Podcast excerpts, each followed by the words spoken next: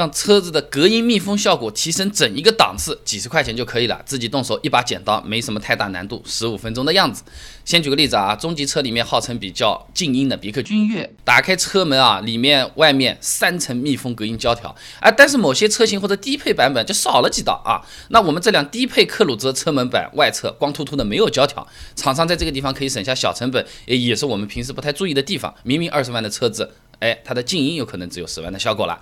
安装隔音胶条不仅可以减少风噪，哎，你这种什么尘土飞扬的路上开车也不容易担心啊，这个灰尘给飞进来窜到我们里面去啊。雨天也不用担心车内机舱进水，进而腐蚀内部构件。不光是安静，也能更好的保护车子啊。密封效果增加，还能让空调制冷制热效率会更高。冬天防止冷气进来，夏天保持冷气不出去，也是好事情。那么来了，首先是车门，车门外侧中间开始，底部都是光秃秃的，这些地方都要贴啊。那先用湿毛巾把这个地方擦干净啊，避免这种脏东西啊、颗颗粒粒的影响粘贴效果。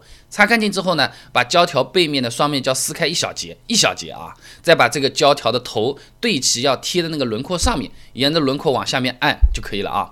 那这里有个小技巧啊，遇到拐弯的时候啊，不要把胶条剪断了再继续贴啊，只要把这个胶条外侧剪开一个小口子，这个胶条就可以很方便的转方向了，看起来也是很美观、很专业的啊。呃，美容店我看来的就这么干的啊。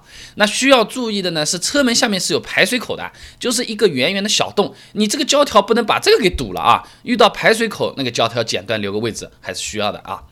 那么接下来呢是 B 柱和后车门，B 柱这个地方呢只需要这个竖着贴的这么一小节就可以了啊，照着轮廓往下贴。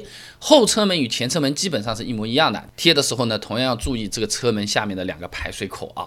那车门贴完了，后备箱，那这辆克鲁兹后备箱打开呢，周围一圈也是光秃秃的啊，那同样呢就是照着周围的轮廓贴就可以了。呃，里面有一些卡扣贴的时候要注意避开，你排水同样也要留个位置。花了大概不到五分钟，我们把后备箱给贴完了啊。最后再贴引擎盖，那我们这个车子的引擎盖前面一般是有胶条的，我们只需要贴下面部分了。那引擎盖贴起来的话，角度不是很顺手的话呢，会稍微费力一点啊。不过因为贴的距离不长，也就几分钟啊。贴完之后呢，记得检查一下这边边角角有没有贴稳固啊，这个是蛮要紧的。检查好呢，就大功告成了啊。对比一下，我们跑了趟高架看看啊，八十公里每小时的速度，基本上呢，主要噪音就是胎噪，风噪呢不注意是不太听得出来的，更不会出现这种咻咻咻、实实实的这种事情啊。那放个视频给大家感受一下之前和之后的效果啊。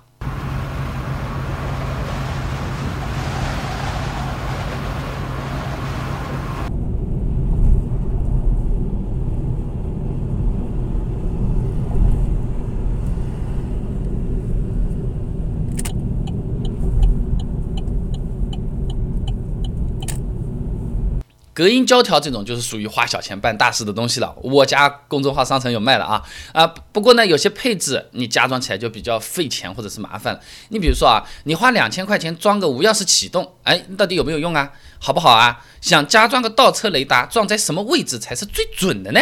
哎，要是不小心出了个事故，这些加装的配置赔不赔呀？我告诉你，有的时候赔，有的时候不赔。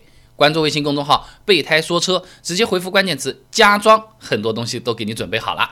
那我这个公众号呢，每天一段汽车使用小干货，文字、音频、视频都有，挑自己喜欢的就可以了啊。哎，我自己从卤素大灯换成了一个氙气大灯，嘣撞一下，哎，怎么隔壁的朋友说哎全赔的，我这里怎么就跟我说不赔的？